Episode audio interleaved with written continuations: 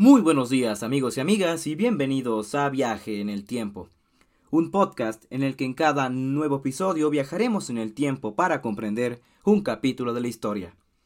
Los saluda su amigo Jacobo Ochoa desde el lugar donde vivo, en Jalapa, México, y el día de hoy viajaremos en el tiempo para conocer las consecuencias de la Primera Guerra Mundial. Pero antes de viajar en el tiempo, hagamos un breve repaso de cómo es que termina la Primera Guerra Mundial. Recordemos que cuando, Estados Unidos entra a la guerra, ya Alemania y las potencias centrales estaban perdidas. Entonces, ¿qué pasa? Que los marineros de Alemania se amotinan en el puerto de Kiel en octubre de 1918 y comienza la Revolución de Noviembre. ¿Qué pasó en esta revolución? Pues que los alemanes ya estaban cansados de la guerra y se alzaron en armas contra el gobierno. Esto hizo que el 9 de noviembre el Kaiser de Alemania, Guillermo II, abdicara y huyera a Holanda. Con esto Alemania dejó de ser el imperio alemán y se convirtió en una república, en la República de Weimar. Lo primero que hicieron estos republicanos fue firmar un armisticio con los aliados. Y bueno, este armisticio se firmó en un vagón de tren en un bosque de Francia el 11 de noviembre de 1918. A las 11 de la mañana exactamente se pusieron fin a las hostilidades y, en otras palabras, la Primera Guerra Mundial terminó.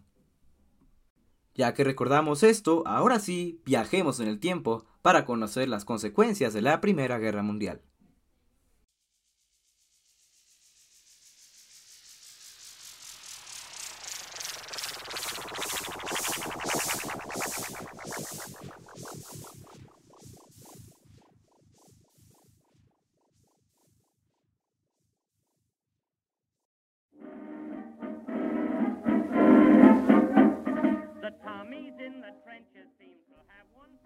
Viajamos en el tiempo a 1918 y hay que diferenciar eh, un armisticio de un tratado de paz. Un armisticio es como ponerle pausa a la guerra, por dar un ejemplo. Y bueno, la paz es firmar la paz, es terminar la guerra.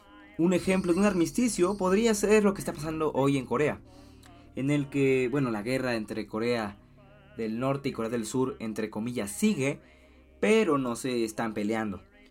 Pues lo mismo pasó en la Primera Guerra Mundial. Alemania firmó el armisticio, le puso pausa a la guerra, en noviembre de 1918 en un vagón de tren. Pero la paz, el fin de la guerra como tal, se firmó un año después en el Palacio de Versalles, en Francia. De hecho, algo curioso es que se firmó cinco años exactos después del asesinato del archiduque Francisco Fernando, que sería el detonante del, del conflicto, algo irónico, ¿no? Pero bueno, este tratado no entró en vigor hasta 1920, o sea que casi pasó un año de la firma del armisticio a la paz. Al tratado de paz que firmaron los aliados con Alemania se le conoce como el Tratado de Versalles. Y en este Tratado de, de, Versalles se le imponen unas condiciones durísimas, pero de verdad durísimas a Alemania. Esto con el fin de que ya no pudiera hacer otra guerra mundial. Bueno, algo que sí pasó, pero vamos a ver cuáles eran esas consecuencias que se le imponían a Alemania. Primero, primero y antes que nada, a Alemania se le retiraban todas sus colonias en África y en Asia. ¿Se acuerdan que Alemania tenía Togo, Camerún, Tanzania, Namibia, Tsingtao en China y las islas del Pacífico?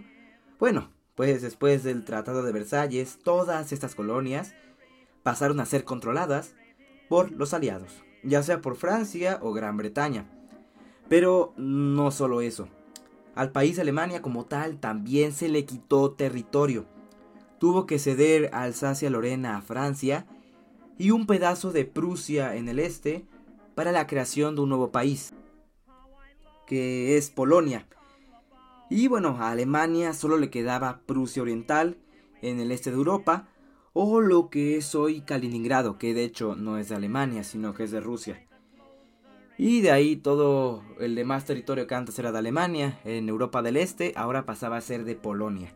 Eso es también en, eh, una de las razones del enojo de Hitler contra los polacos.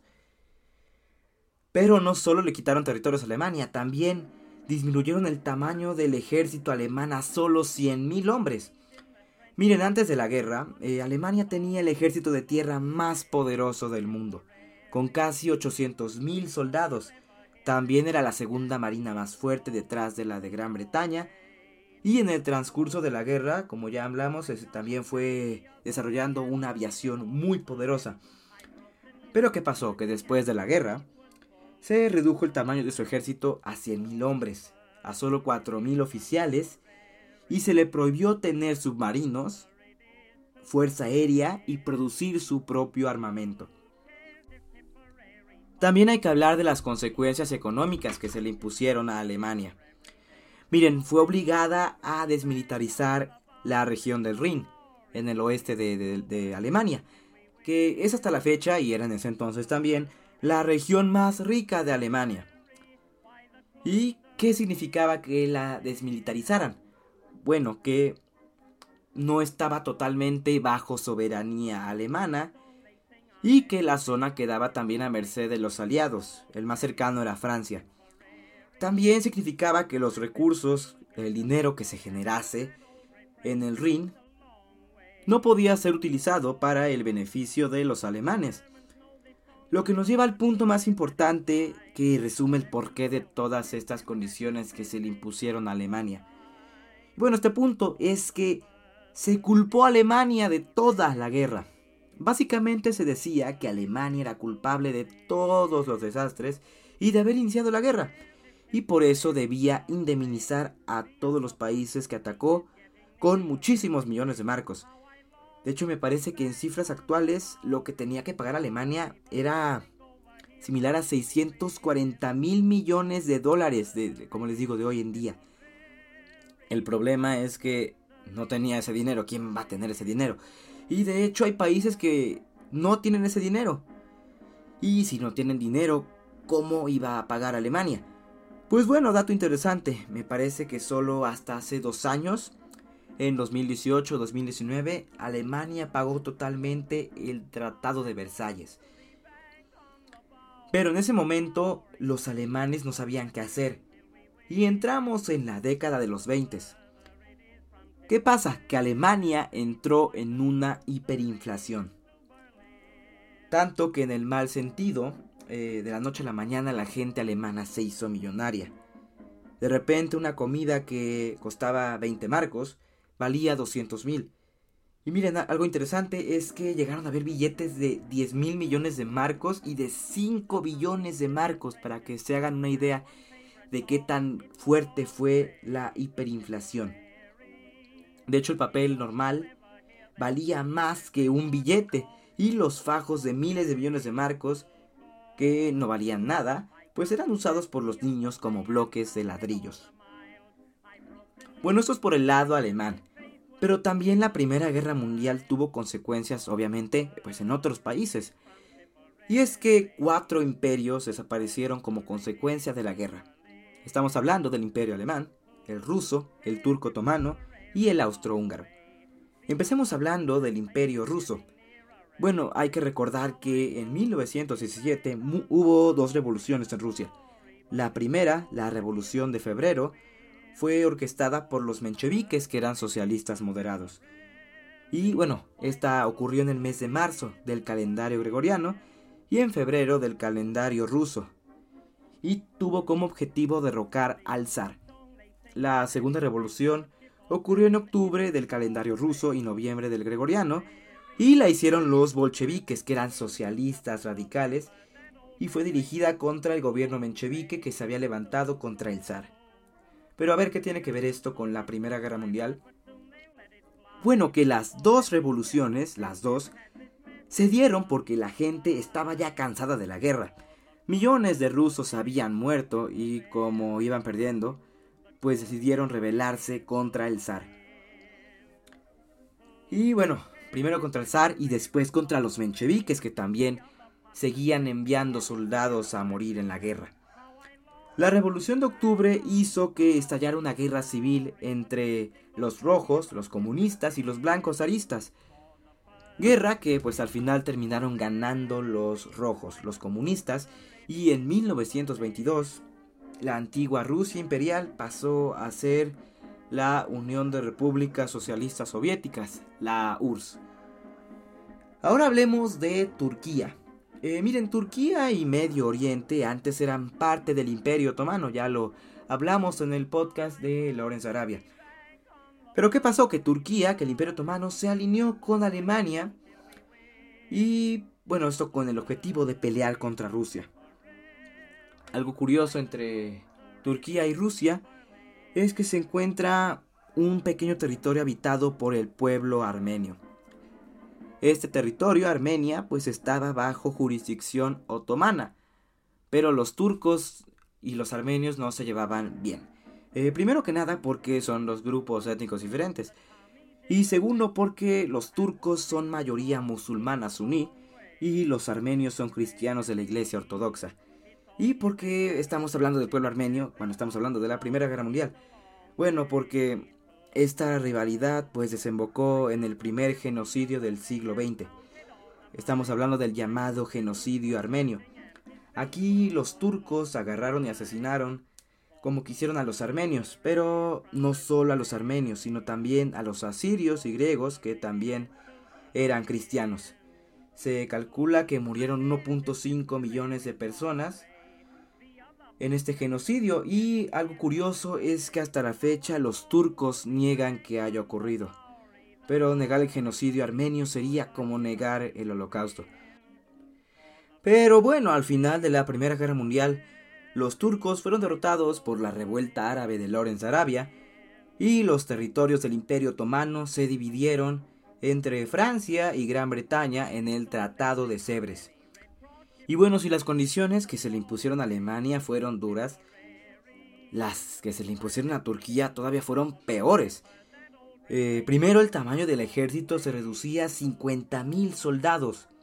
Después los europeos quisieron dividirse la actual Turquía eh, pues entre ellos. Pero un turco que se llamaba Mustafa Kemal, el mismo que defendió Turquía, Calípoli contra los británicos, pues rechazó este tratado de Sèvres y fundó el país de Turquía, la Turquía moderna. En 1923 se firmó otro tratado, el Tratado de Lausana, en el que se reconocía a Turquía como un país. Y bueno, ¿qué más pasa al final de la Primera Guerra Mundial? Pues que el imperio austrohúngaro se disuelve.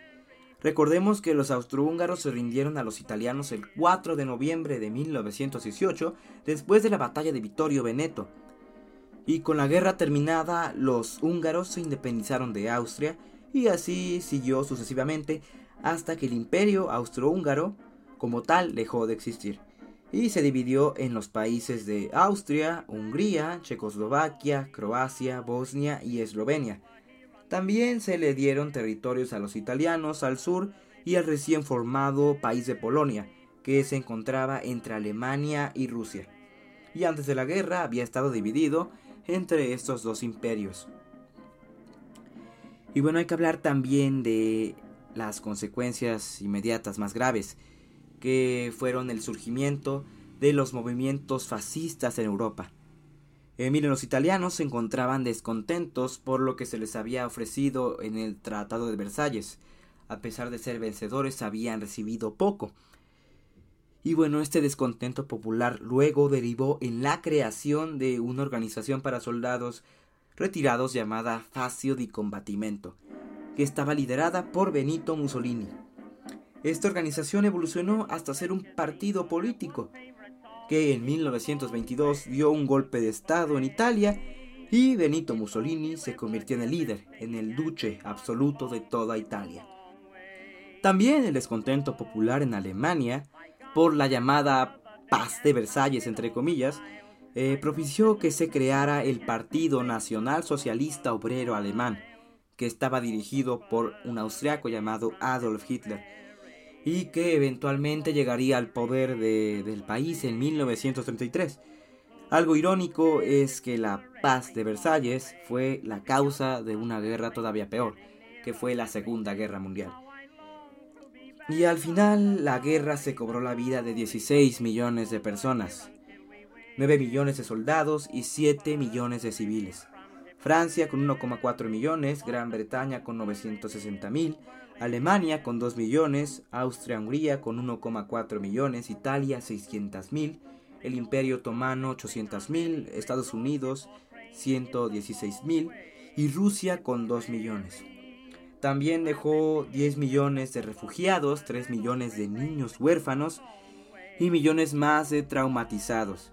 Hubo tanta muerte que a los jóvenes de esa época se les conoce como la generación perdida y a la guerra, antes de la aparición de la Segunda Guerra Mundial, se le conoció como la madre de todas las guerras o la Gran Guerra.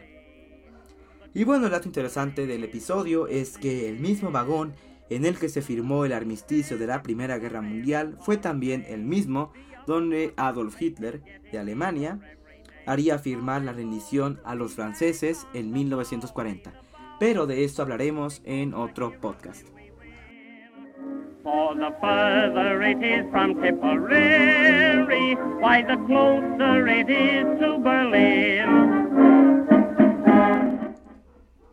Y bueno, aquí regresamos al presente. Espero que este episodio les haya gustado, se hayan entretenido y hayan aprendido algo nuevo. No se olviden de compartir este podcast con alguien que sepa que le gusta la historia y nos vemos en unos días con un próximo viaje en el tiempo. Hasta luego.